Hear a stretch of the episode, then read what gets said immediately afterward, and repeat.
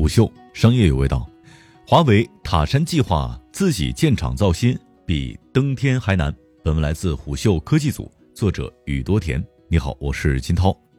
华为要自建芯片造厂的消息，成了昨天晚间一颗投向媒体圈的新闻炸弹。作为一家在两年内被美国 N 道禁令逼到角落里，仍拼死抵抗的中国芯片设计公司，在没有任何可能把自己的高端芯片设计图纸送到台积电做进一步的生产加工之后，华为消费者业务 CEO 余承东在二零二零年八月七号的中国信息化百人会上，亲自为华为麒麟芯片的商业化进程画了一个休止符。华为自研的麒麟系列芯片在九月十五号之后无法制造，将成为绝唱。如果未来美国禁令没有撤销，Mate 四零将成为最后一部搭载麒麟处理器的华为手机了。但就在昨天下午，一个反转消息似乎印证了余承东那天欲言又止的一句话：华为在芯片领域开拓了十几年，但在芯片制造这样的重资产领域，华为并没有参与，只是做了芯片设计，没搞芯片制造。微博大 V 鹏鹏君驾到，在下午发布了这样一条微博，大致意思是，华为在内部正式启动了一个名为“塔山计划”的半导体产业链项目，准备建设一条完全没有美国技术的四十五纳米生产线，自己造芯片，以应对台积电无法为华为代工的事实。这个信息虽然很快被华为内部人士辟谣，但仍然被媒体以光速在各大媒体平台扩散开来。塔山计划不仅得到了大众几乎一致的鼓励叫好声，听起来也似乎是一件振奋人心的事情。就此爆料，虎嗅在第一时间联系了华为半导体部门的内部人士，他们均表示从新闻上才得知此消息。此外，虎嗅也在第一时间采访了半导体产业链人士，他们普遍给出了一个答案：几乎不可能，非常难。实际上，他们认为建一个四十五纳米晶圆厂的巨额耗资问题倒是其次。相反，钱是最好解决的东西。就像此前我们在《杀死那只 AI 独角兽》里面所说，用一百亿美元也砸不出一台光刻机。对于半导体设备与生产工艺，钱只是诸多核心要素之一。他们最关注的是以这条四十五纳米产线能不能生产出高端产品。有行业人士解释，虽然四十五纳米听起来是低制程，跟台积电如今可以量产的五纳米差了十万八千里。但是目前市场上仍然有大量不同品类的终端产品需要四十五纳米制程工艺的芯片，包括数字逻辑、模拟功率、射频等芯片类型。即便是四十五纳米制成的模拟功率器件，也并不意味着没有高中低端之分。相反，目前高端模拟芯片全靠进口，国内基本无法设计和制造。有行业人士说，大家可能一般都比较关注英特尔、AMD、高通、华为的微处理器迭代。实际上，模拟功率器件市场虽然比较老，但是模拟芯片的设计难度比数字逻辑要高，在设计上需要有长期的经验积累。他直言不讳地指出，四十五纳米高端模拟功率器件国内基本做不了。他表示，很多都是德州仪器等公司把控着相关类型的芯片市场。当然，消费级的低端货，国内有厂家能做，也就没有必要建厂了。华为中低端手机也有很多国产零部件。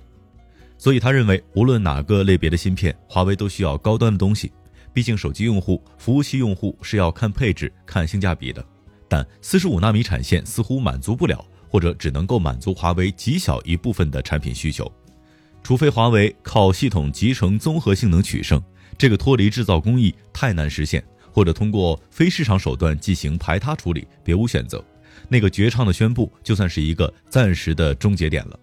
那这条产线能不能完全排除美国的技术呢？有半导体从业者告诉虎嗅，报道当中，华为所谓的建立无美国技术生产线，还是要具体看从哪一层做隔离。如果从生产设备层面，那勉强有可能；如果从各种材料和零部件的基础层，基本不可能。专家说，造厂百分之七十的钱都要花在设备上。如果说显性的一台完整设备可以不是美国制造，但是这些设备背后也有一条庞大的材料和零部件供应链，要想完全没有美国的技术掺入，简直是天方夜谭。举个例子，四十五纳米的光刻机可以买日本尼康的，但是这台光刻机里面也有美国的零部件。假如说为了华为定制专属机器，那也需要进行长期的验证和测试，消耗大量的时间。他强调，产线设备上百种。如果做一个底层就做隔离美国技术的承诺，不说金钱成本，时间成本上也根本负担不起。有专业人士称，这东西就像是飞机发动机一样，换掉某种材料或者减少一些零部件，这样的飞机你敢坐吗？半导体生产设备也是如此，一旦买了不能用，就变成废品。此外，他也指出，行业内都清楚，建新厂至少需要两年，最快一年半，除非是旧厂改造，或者是直接买一条生产线。但是，到底能不能在短时间内聚集足够多的制造管理人才呢？我们忘了最重要的一点，就是去哪里找制造人才。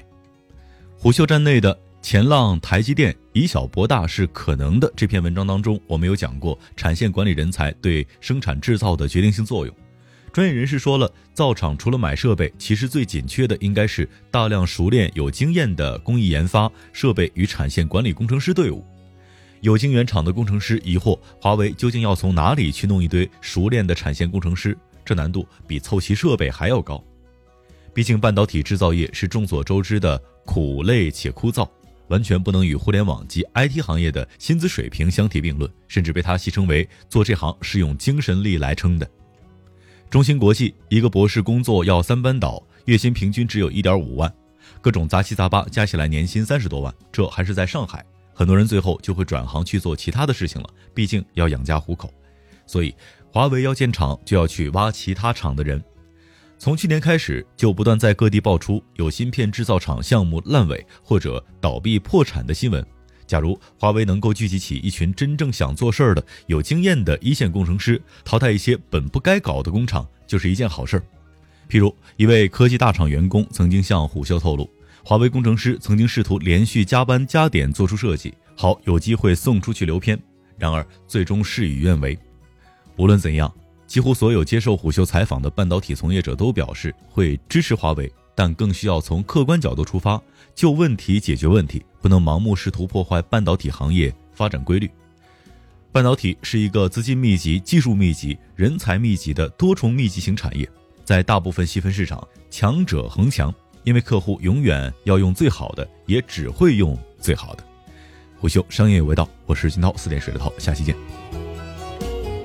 虎嗅商业有味道，本节目由喜马拉雅、虎嗅网联合制作播出，欢迎下载虎嗅 APP，关注虎嗅公众号，查看音频文字版。